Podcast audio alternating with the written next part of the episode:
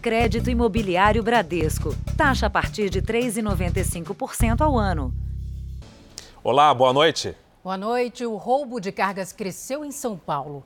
De janeiro a abril foram registrados quase 2.200 casos. Uma empresa que faz o rastreamento de veículos diz que os caminhões maiores são os mais visados. Para o Jorge, era mais uma viagem normal com o caminhão carregado, quando o motorista de um carro fez sinais para ele. Caramba, vou dar uma parada para dar uma olhada aqui. Vai que é uma coisa de um pneu, você vai prejudicar outro pneu, atrapalha pela firma, né? Mesmo desconfiado, ele acabou parando o caminhão e foi rendido por assaltantes. Antes de levarem o veículo, foi agredido. Deu um tapa na minha cabeça aqui, bateu aqui, me chutou aqui meio por trás, aqui nas costas. Para o motorista desse caminhão, o trauma foi ainda maior. O veículo, com a carga de um frigorífico, acabou pendurado no muro de um condomínio em São Paulo, depois que o assaltante perdeu o controle da direção em um estacionamento. O motorista tinha sido levado para um cativeiro e só foi libertado horas depois. Porque você não sabe se você vai voltar para casa. A gente pensa de tudo. Do início da viagem ao destino, a hora de entregar a carga, os caminhoneiros têm que lidar com atenção, com o risco de serem alvos das quadrilhas. E o número de casos neste ano no estado de São Paulo está deixando esses profissionais ainda mais preocupados. De janeiro a abril, foram registrados 2.177 roubos de carga, um aumento de 3,5% na comparação com o mesmo período do ano passado. O diretor de uma empresa que faz rastreamento de veículos diz que os caminhões maiores são os mais visados. Você tem uma queda de veículos leves, porque você tem uma quantidade de veículos menores circulando nas ruas, mas quando você olha para o mercado de veículos pesados, até pelo aquecimento da economia, você tem um maior número de veículos pesados rodando pelas cidades, pelas ruas, pelas estradas. E as cargas, elas são, vão sempre para a mão dos receptadores, pequenos supermercados, açougues, é sempre, via de regra sempre são esses os destinos, né? Para quem vive na estrada, que é a vida do Antônio, a preocupação ao sair de casa é sempre a mesma. Vive assustado, medo, assombrado, assustado, porque todo mundo que chega perto da gente é, já é um, um problema. Você não acredita, você não conhece, você não sabe quem é quem. Então você fica preocupado. Veja agora outros destaques do dia. Vídeo revela reunião de gabinete paralelo orientando Bolsonaro. Anvisa decide se aprova a importação das vacinas Sputnik e Covaxin. Polícia prende o suspeito de participar do desaparecimento de um soldado em São Paulo. Jogadores da seleção ameaçam não disputar a Copa América no Brasil. E na série especial, oportunidades no campo atraem jovens que nunca imaginaram dirigir um trator de alta tecnologia.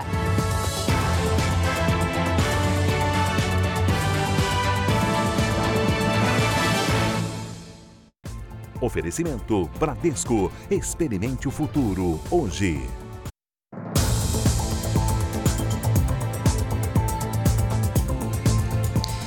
O dono do prédio que desabou no Rio de Janeiro disse em depoimento que a construção não teve um projeto e nem ajuda de um profissional. O filho e a neta dele, que morreram no acidente, foram enterrados hoje.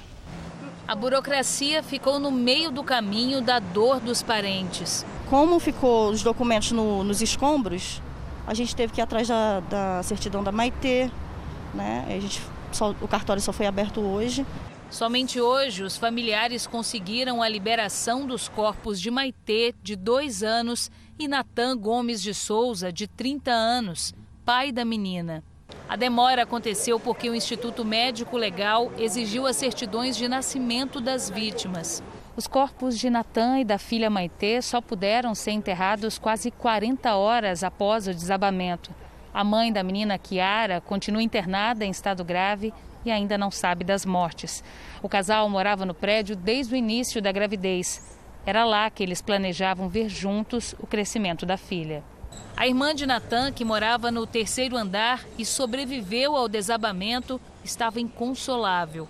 Ela foi resgatada por um vizinho. Graças a Deus eu consegui tirar ela, né?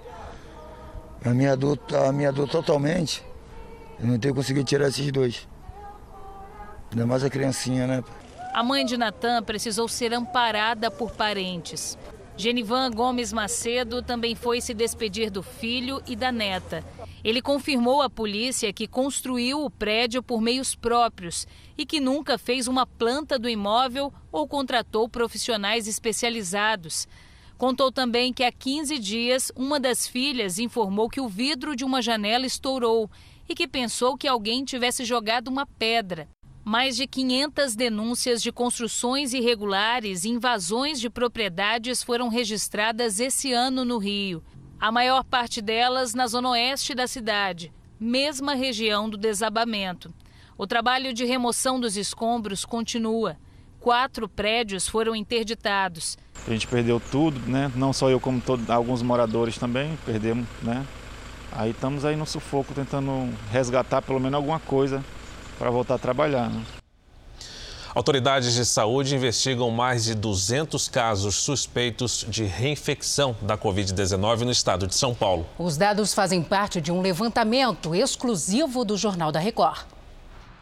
Em junho do ano passado, Daniela já imaginava que o resultado do exame para Covid-19 seria positivo. Eu acordei e fui tomar meu café e não senti o gosto do café.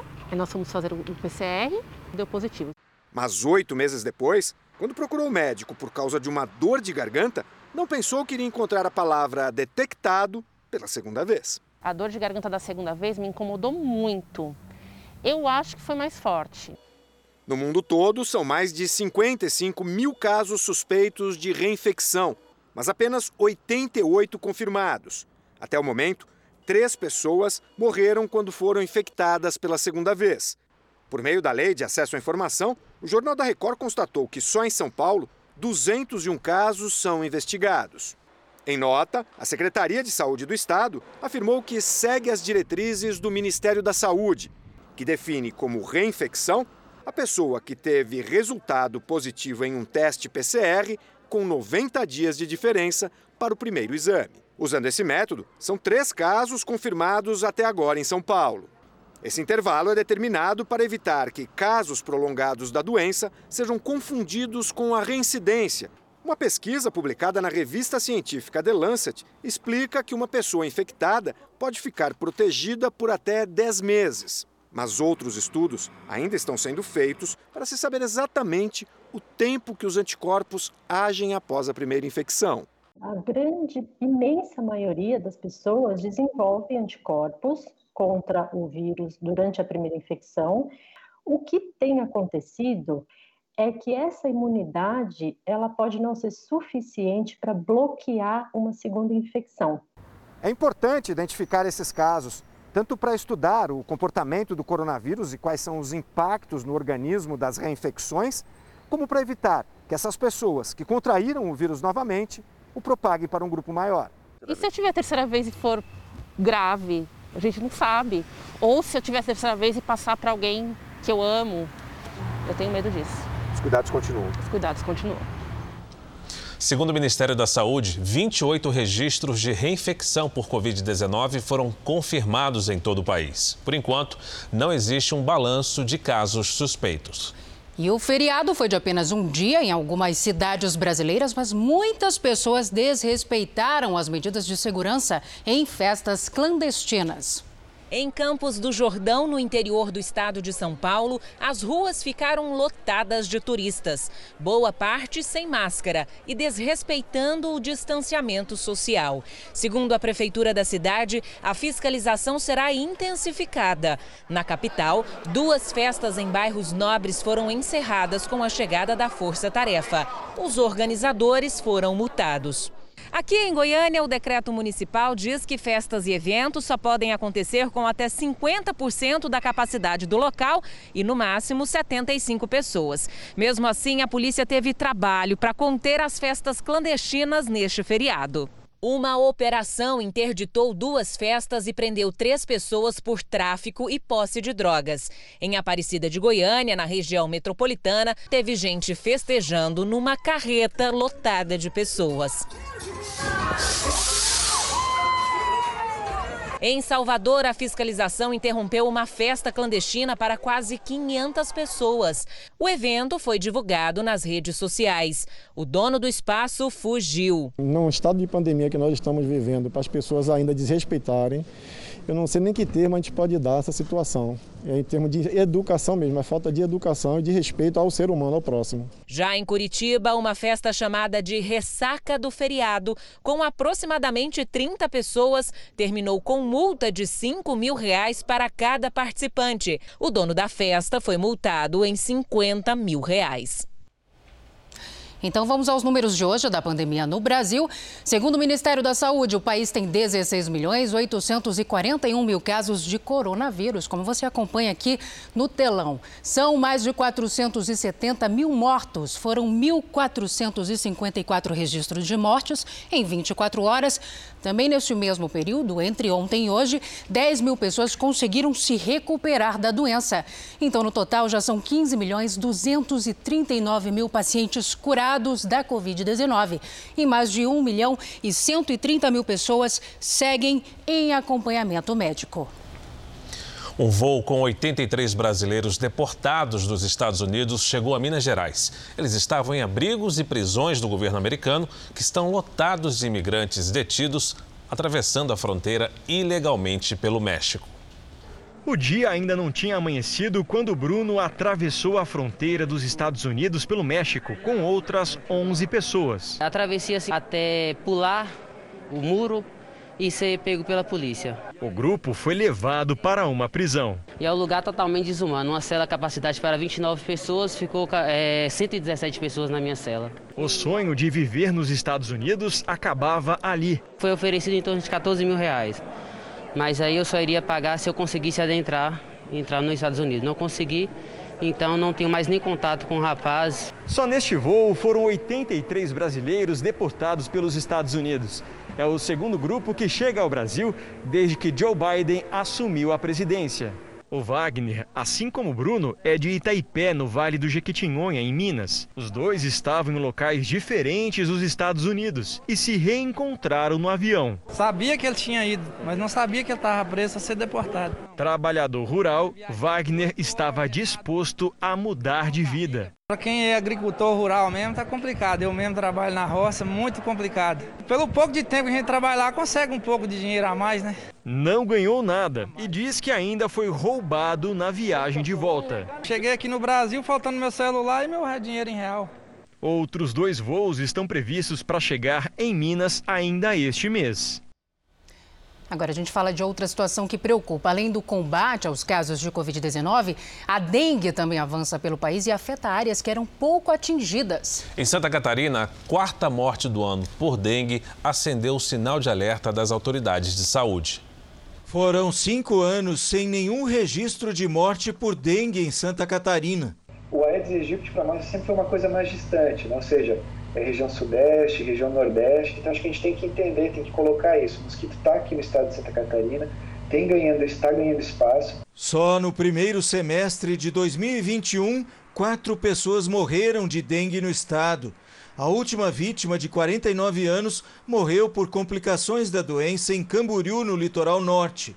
Outras três mortes aconteceram em Joinville, cidade catarinense com a maior incidência de casos. A equipe da Secretaria da Saúde está trabalhando em várias frentes para conter o avanço da doença na cidade, com diversas ações coordenadas da vigilância ambiental realizadas nos bairros com maior registro de casos. Santa Catarina registra em 2021 um recorde de casos da doença.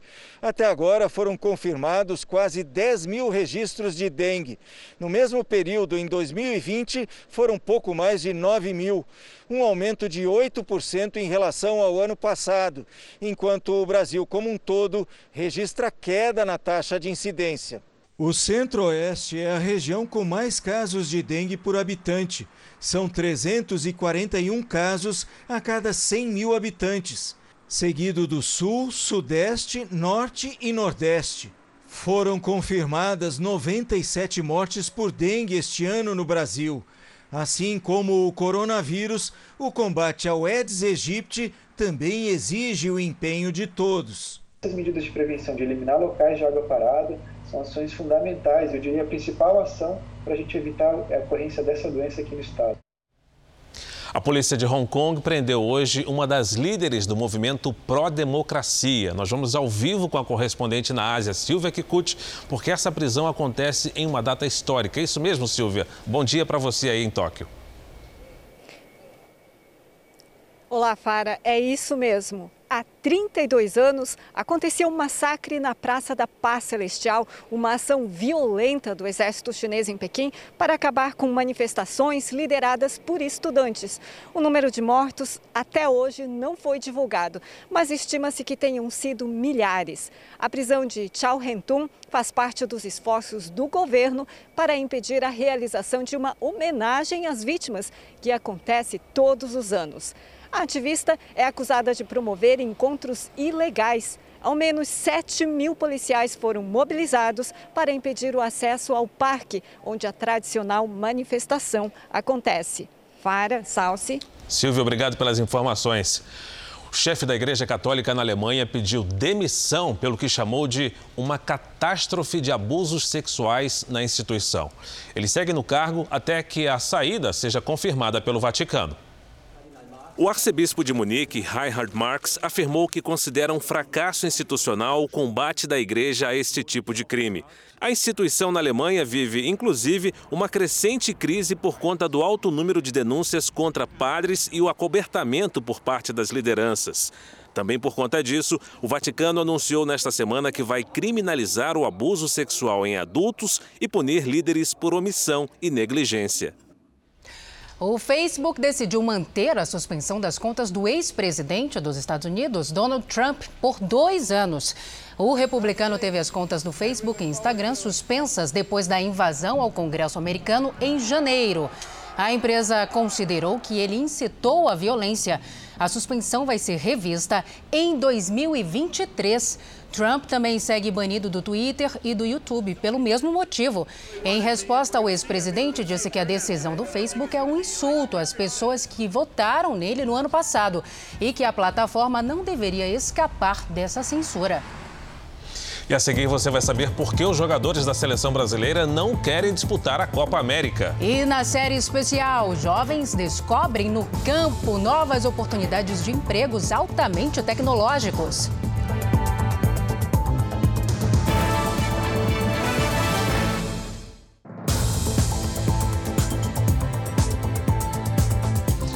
Presidente Jair Bolsonaro participou via internet do Fórum Econômico Internacional promovido pelo governo russo.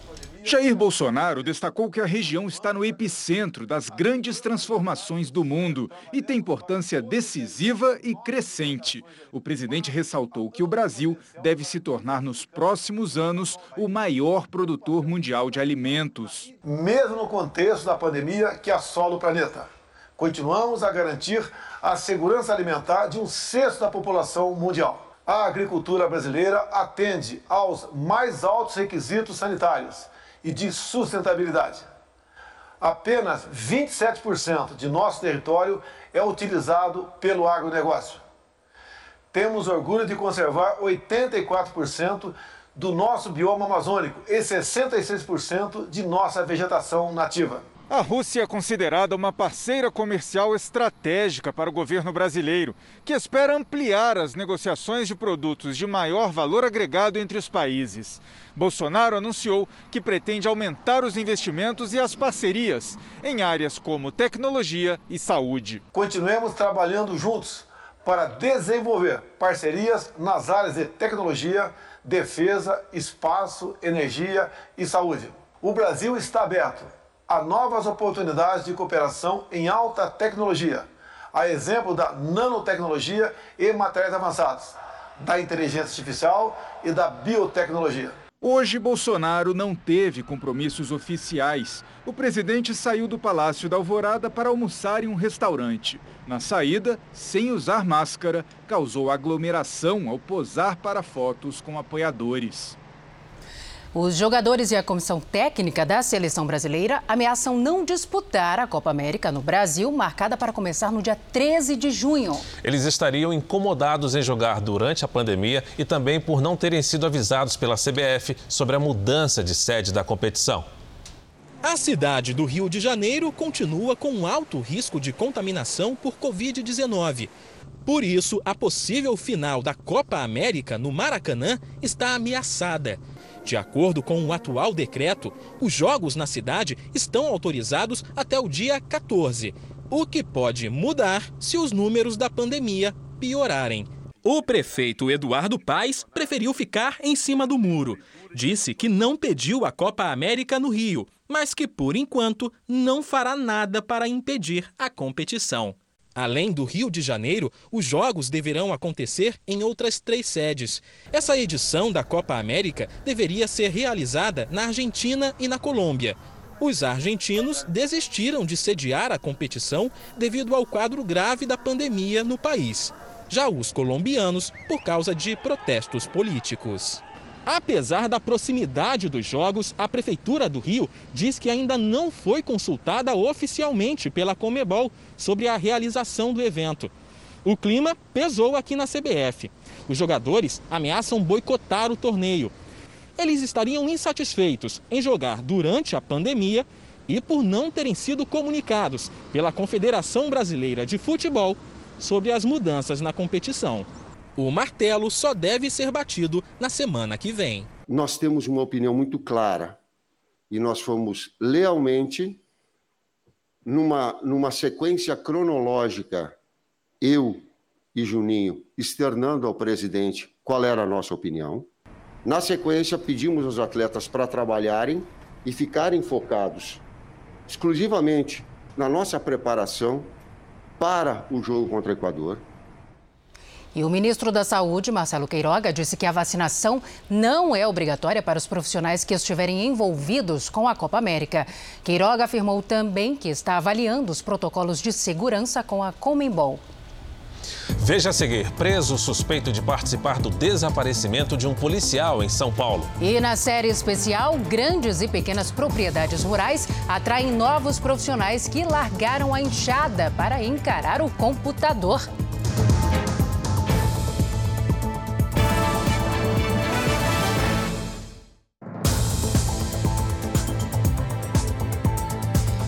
Um homem foi detido suspeito de participar do desaparecimento do soldado Leandro Patrocínio na comunidade de Heliópolis, em São Paulo. O dono da casa noturna onde o soldado teria entrado antes de desaparecer falou hoje pela primeira vez. No fim do dia, a Polícia Militar prendeu este homem na comunidade de Heliópolis. Ele foi levado algemado para prestar depoimento no Departamento de Homicídios, que investiga o desaparecimento do soldado Leandro Patrocínio. A polícia pediu à justiça a prisão preventiva de dois suspeitos. As impressões digitais dos jovens foram colhidas aqui na casa, onde o relógio de Leandro Patrocínio foi encontrado. O imóvel, segundo as investigações, teria ligação com a casa noturna que fica ao lado. O proprietário nega a informação e garante que todos passam por revista na entrada do estabelecimento.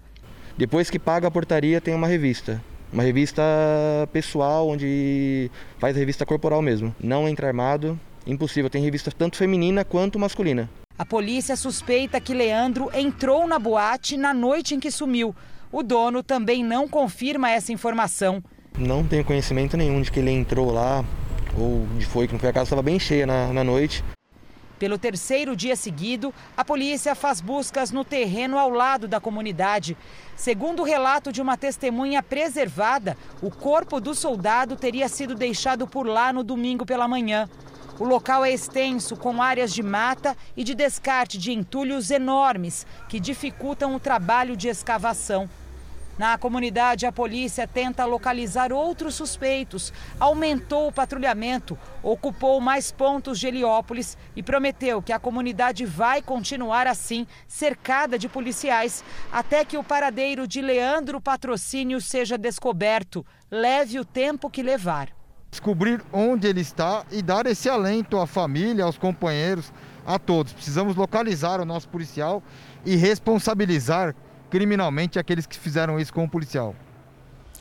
Os hospitais de Curitiba estão com 104% de ocupação dos leitos de UTI e os pacientes que precisam de atendimento esperam dentro de ambulâncias. Essa médica fez um alerta diferente que repercutiu nas redes sociais. As outras situações não estão deixando de acontecer, tanto clínica quanto traumática. Vamos tomar consciência, pessoal. Não é o momento de limpar calha, de trocar telha, de subir no telhado, de cortar árvore. Nós estamos com ambulâncias no SIAT ficando paradas horas horas na porta dos hospitais para conseguir entregar essas vítimas. O SIAT é como se fosse o SAMU para atendimentos de urgência. O desabafo aconteceu depois de um plantão em que ela trabalhou em filas como essa. Sem leitos, pacientes aguardam por uma vaga dentro das ambulâncias, na porta do pronto-socorro.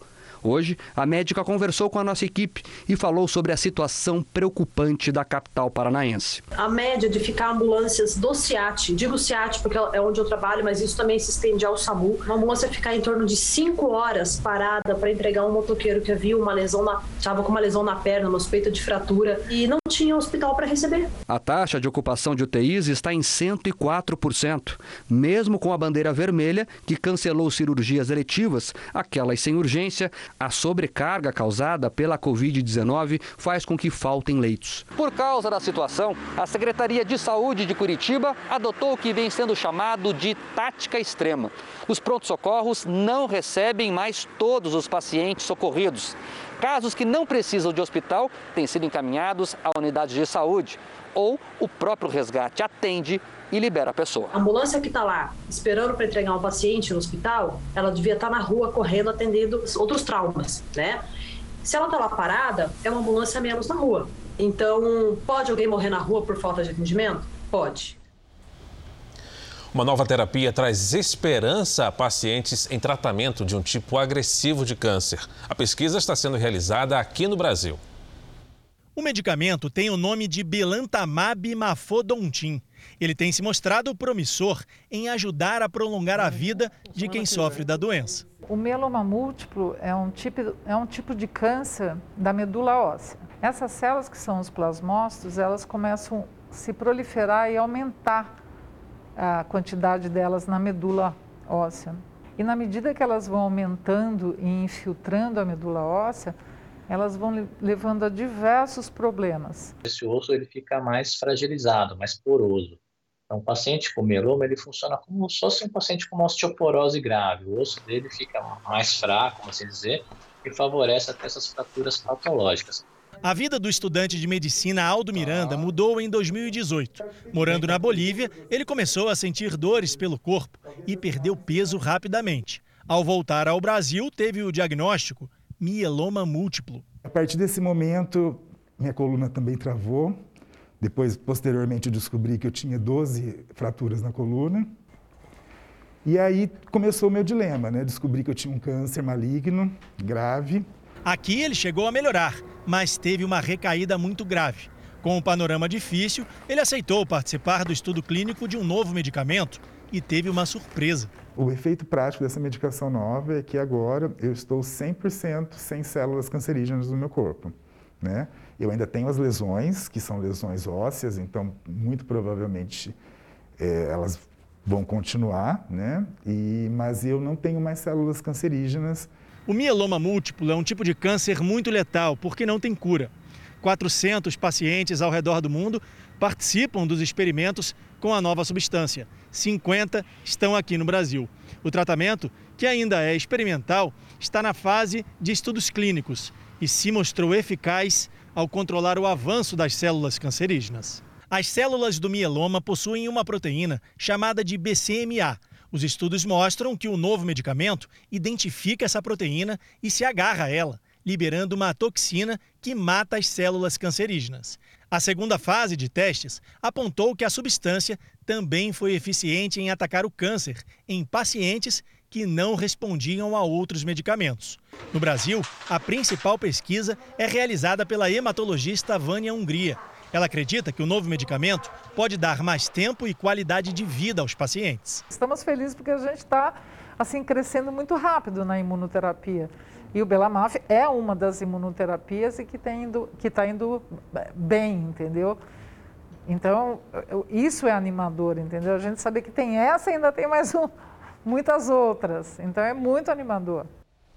O Jornal da Record agora vai a Brasília, porque os diretores da Agência Nacional de Vigilância Sanitária votam nesse momento se aprovam os pedidos de importação e de uso das vacinas Covaxin e Sputnik. Ao vivo com a repórter Lívia Veiga, que tem as informações. Lívia, boa noite para você. Oi, Fara, boa noite. A reunião ainda está acontecendo. Dos cinco diretores da Anvisa, dois já votaram a favor da importação. Uma diretora foi contrária e eles continuam proferindo os votos. Alex Campos, que foi o relator do processo do pedido, votou a favor dos pedidos de seis estados do Nordeste para a compra da Sputnik V e do governo federal para a Covaxin. A importação será em número pequeno, com doses para imunizar 1% da população brasileira. O relator também aceitou as ressalvas das áreas técnicas sobre as vacinas. Os imunizantes só poderão ser aplicados em pessoas pessoas de 18 a 60 anos e não poderão ser usados em grávidas e pessoas com comorbidades. E na tentativa de acelerar o processo de vacinação aqui no Brasil, o Ministério da Saúde anunciou hoje a antecipação de chegada de doses da vacina da Janssen agora para o mês de junho. Nós já, nós já tínhamos é, acertado com a Janssen 38 milhões de doses da vacina, né? Mas conseguimos antecipar 3 milhões. Sendo dose única, são 3 milhões de brasileiros a mais imunizados de forma completa contra a Covid-19.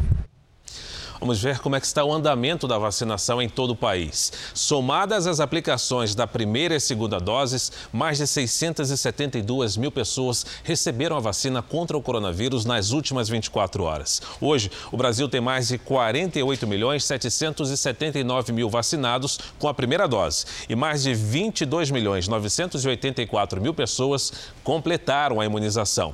Vamos aos estados.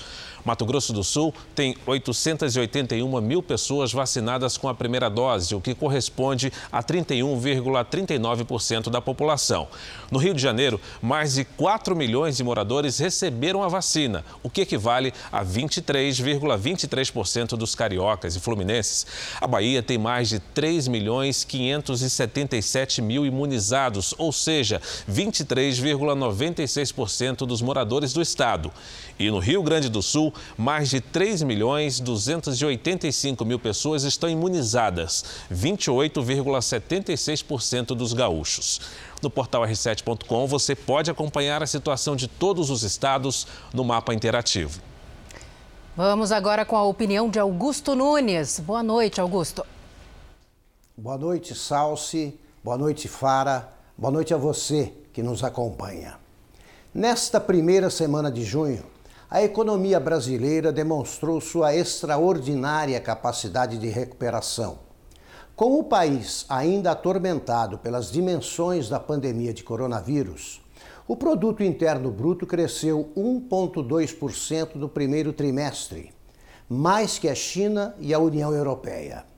Esse desempenho elevou para 5,5% a taxa de crescimento do PIB prevista para 2021 também nesta semana, a Bolsa de Valores registrou uma alta histórica, a cotação do dólar caiu, as exportações continuaram a expandir-se e foram criados em abril mais de 120 mil empregos com carteira assinada.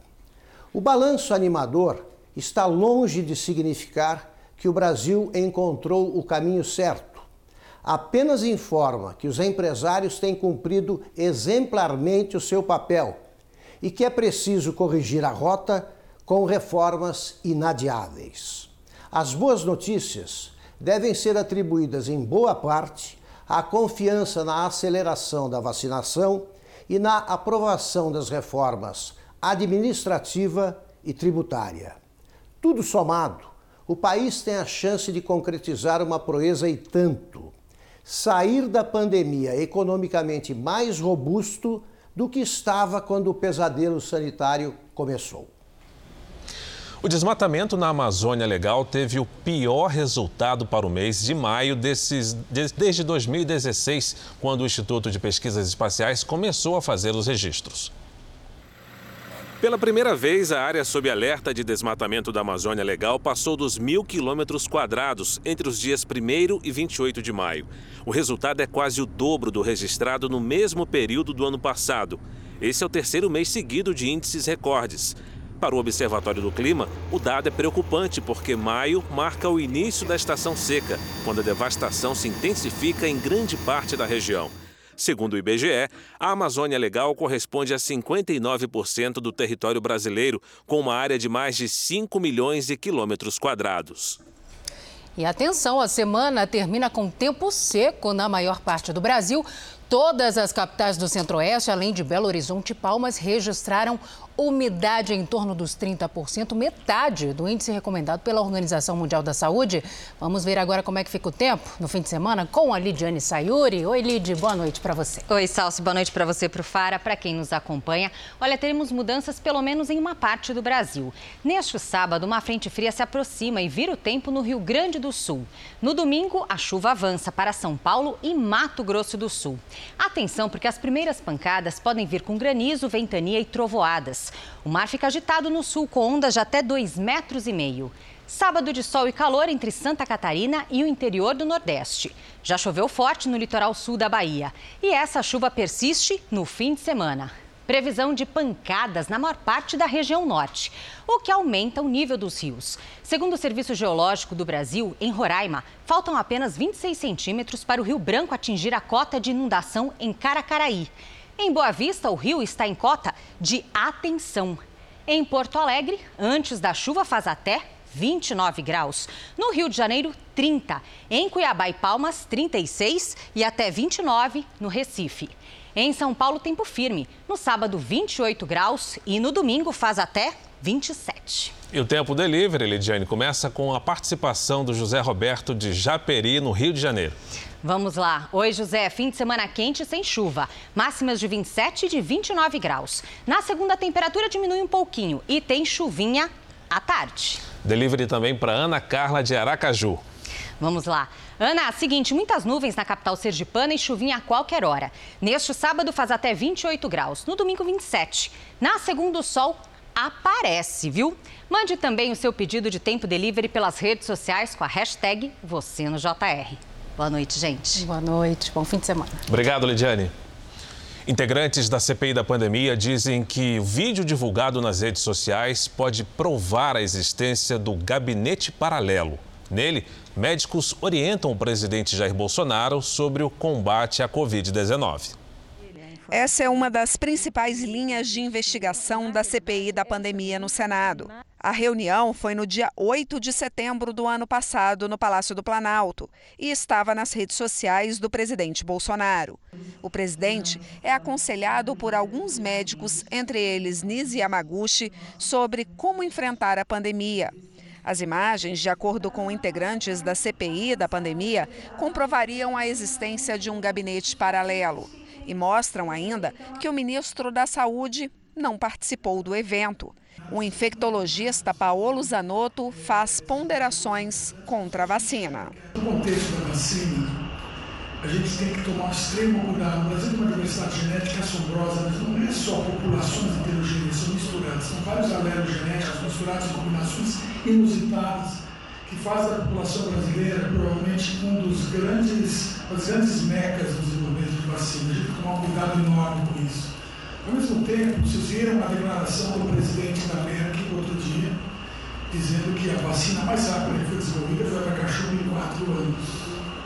Todos os, o desenvolvimento vacinal que a gente está vendo hoje começou em janeiro e fevereiro.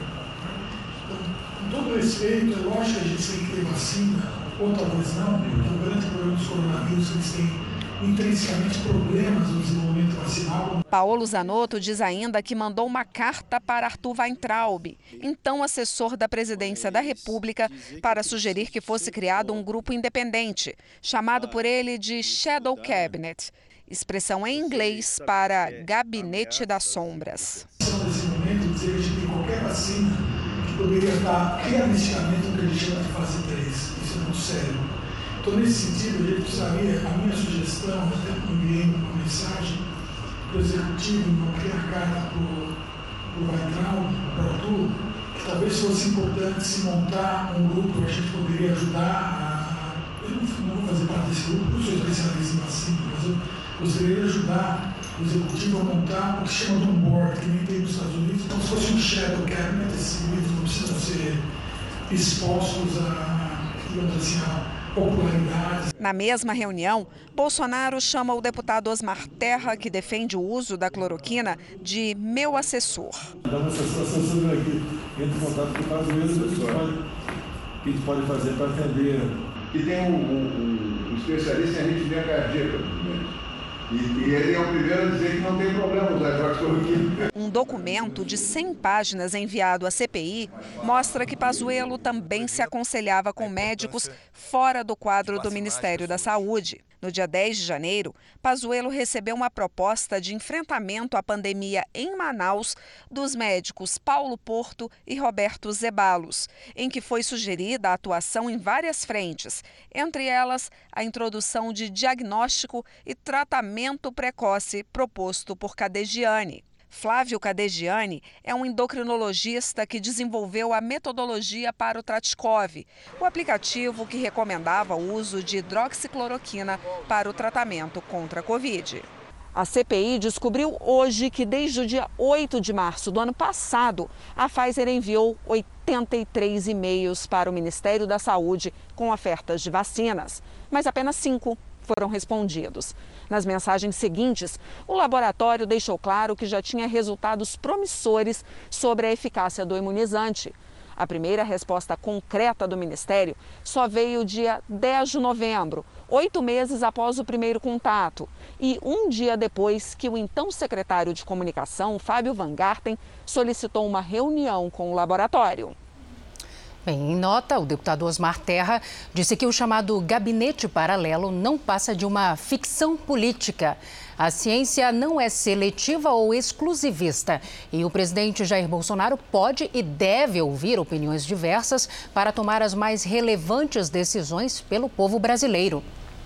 O ministro do Supremo Tribunal Federal, Alexandre de Moraes, determinou à Procuradoria-Geral da República que se manifeste no prazo de cinco dias sobre o pedido de afastamento do cargo e a prisão em flagrante do ministro do Meio Ambiente, Ricardo Salles. Salles responde a inquérito sobre o suposto favorecimento a madeireiros ilegais na Amazônia. A assessoria do Ministério do Meio Ambiente não respondeu aos contatos do Jornal da Record. O assunto agora é música. Um dos maiores pianistas e intérpretes do compositor alemão Johann Sebastian Bach, o maestro João Carlos Martins, se apresentou em São Paulo. Pela primeira vez durante a pandemia, o concerto foi presencial, mantendo os protocolos de segurança. Foram muitos os desafios enfrentados até aqui.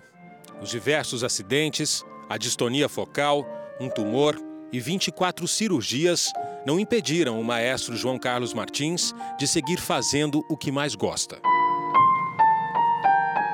Eu nem digo que é superação, eu digo que é teimosia.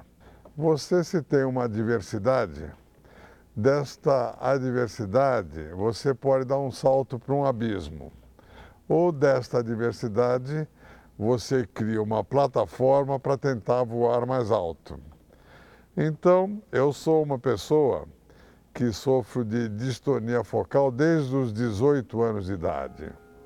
Não tem cura ainda. É um primo distante do mal de Parkinson. João ocupa um lugar de destaque na música clássica.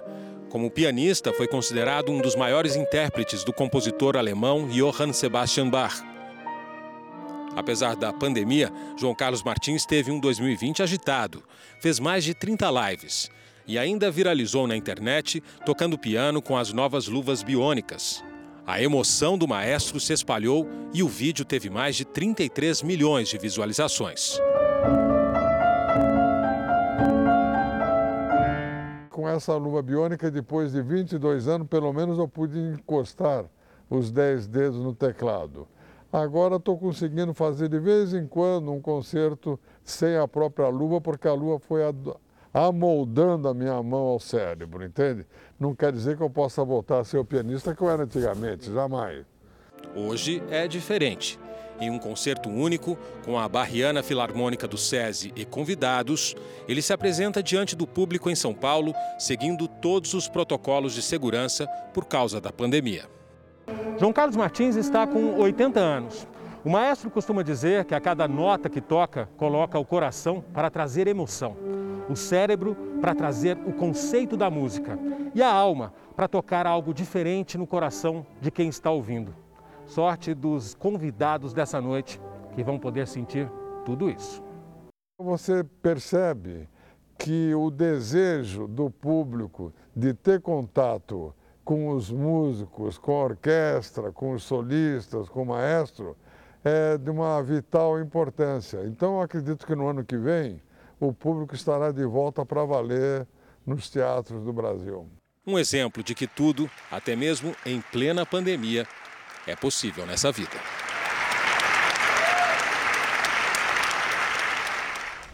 Lindo.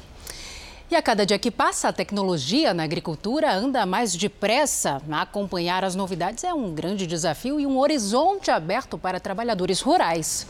Quem decide largar a enxada e abraçar o computador não tem do que reclamar. Por isso, muita gente faz até o caminho inverso, sai das cidades em direção ao campo.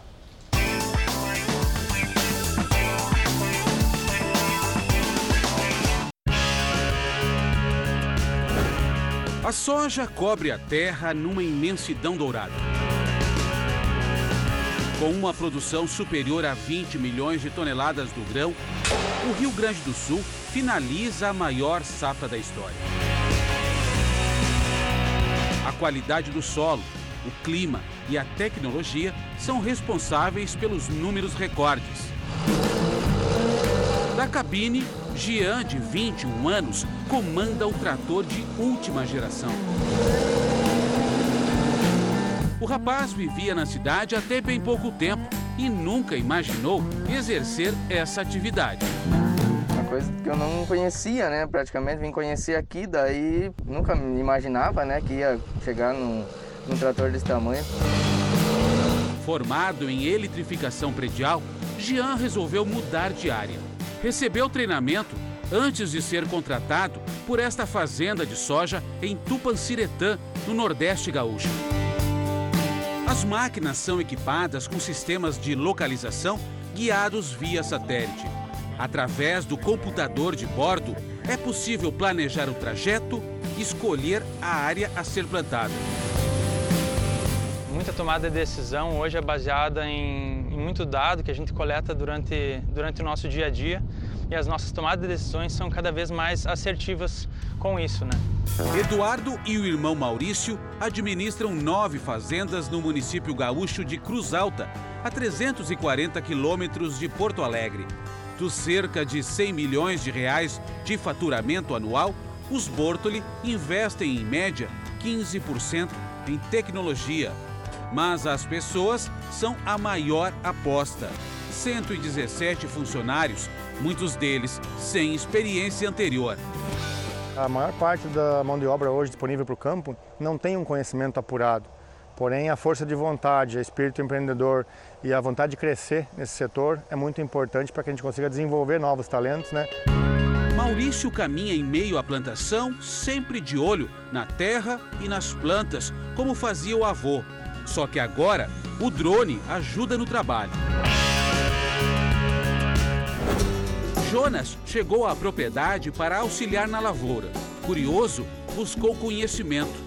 A gente veio de uma geração mais atrás que uh, eram máquinas mais uh, simples, na verdade, né? É Jonas quem opera uma Ferrari das colheitadeiras, uma máquina totalmente informatizada. E com tanta tecnologia, o Jonas estava me dizendo que não é tão difícil assim operar essa máquina aqui. Ele me deu umas aulas e eu vou colocar em movimento essa máquina gigante aqui que custa 3 milhões de reais. Olha quanta responsabilidade. Pega o mush, esquerda, começou o movimento. Para evitar algum problema, a gente coloca aqui, ó, piloto automático e agora é só cruzar os braços. Jonas, você acha que A máquina vai substituir o homem? Difícil, pois no campo nós temos várias adversidades, né? Uhum. É, nunca está livre de algum obstáculo, né? Tem que ter alguém sempre tem junto, que, né? Tem que ter alguém para dominar, na verdade. Um levantamento feito pela Confederação de Agricultura e Pecuária do Brasil, divulgado em fevereiro, mostra que o agronegócio abriu mais de 61 mil novas vagas com carteira assinada, o melhor desempenho desde 2011. 96% da área destinada ao cultivo da soja aqui no Rio Grande do Sul já foram colhidas. Agora, as máquinas preparam a terra para o novo plantio em outubro. Além de tecnologia, equipamentos e também mão de obra especializada. E as expectativas são das melhores. A transformação digital exige a formação de um novo perfil do trabalhador rural, nas grandes e nas pequenas propriedades também, como no sítio da família Bachinski, em Tenente Portela, município a 515 quilômetros da capital gaúcha. No início a gente teve medo, mas daí o cara, o pessoal da Imater e, e que me dá assessoria me disseram, não, segue com o teu trabalho porque tu vai ver que vai dar certo. A Cleia e o Anédio estavam me falando que nesse espaço aqui ó, funciona uma espécie de cérebro da plantação de morangos. Aqui é um programador que tem um software que realmente programa o horário certo da, da distribuição da água e também do adubo na plantação. Agora, a Cleia estava me contando que ela aprendeu a controlar isso aqui tudo. Como é que é? Você trabalhava numa padaria e de repente teve que aprender a lidar com tecnologia. É, foi no começo foi bem difícil porque a, tudo era novo, né? Uhum. Então a gente vai mexendo e aprendendo, né? Uhum. O investimento em tecnologia e também no manejo adequado fez aumentar a qualidade e também a produtividade da fruta. Em 2019, antes da pandemia, a propriedade colheu 5 toneladas de morangos. Agora, a expectativa é ultrapassar as 20 toneladas da fruta. As vendas que antes eram feitas nas ruas e comércios de municípios da região, agora são pela internet. O telefone celular ganhou lugar de destaque nos negócios. No momento que a gente colhe, que é colhido, preparado o morango, já, já estou com o pedido no celular, já, já despacho a mercadoria direto para o cliente, né? Então isso facilitou bastante. Como dizem aqui no sul, é uma mão na roda, né? O talento nos bolos e doces Cleia agora usa para agradar só a família e ainda bem algumas equipes de reportagem que tipo aparecem aqui de vez em quando, como a nossa, a primeira que mereceu até foto. Eu vou tirar a máscara aqui então. Confesso que era esse é o momento que eu mais estava esperando, né? Vamos provar. Cuca com morango. Cuca rápida de morango. Gente, olha, ela trabalha muito bem na, na plantação, mas fazendo bolo, tá de parabéns, hein? Obrigada. Uma delícia. E essa geleia, então, nossa. Ficou com vontade, né? Dá água na boca, hein? Jornal da Record termina aqui. A edição de hoje na íntegra e também a nossa versão em podcast estão no Play Plus e em todas as nossas plataformas digitais. E à meia-noite e meia tem mais Jornal da Record. Fique agora com a novela Gênesis. Boa noite, excelente fim de semana. Cuide-se. Ótima noite para você e até amanhã.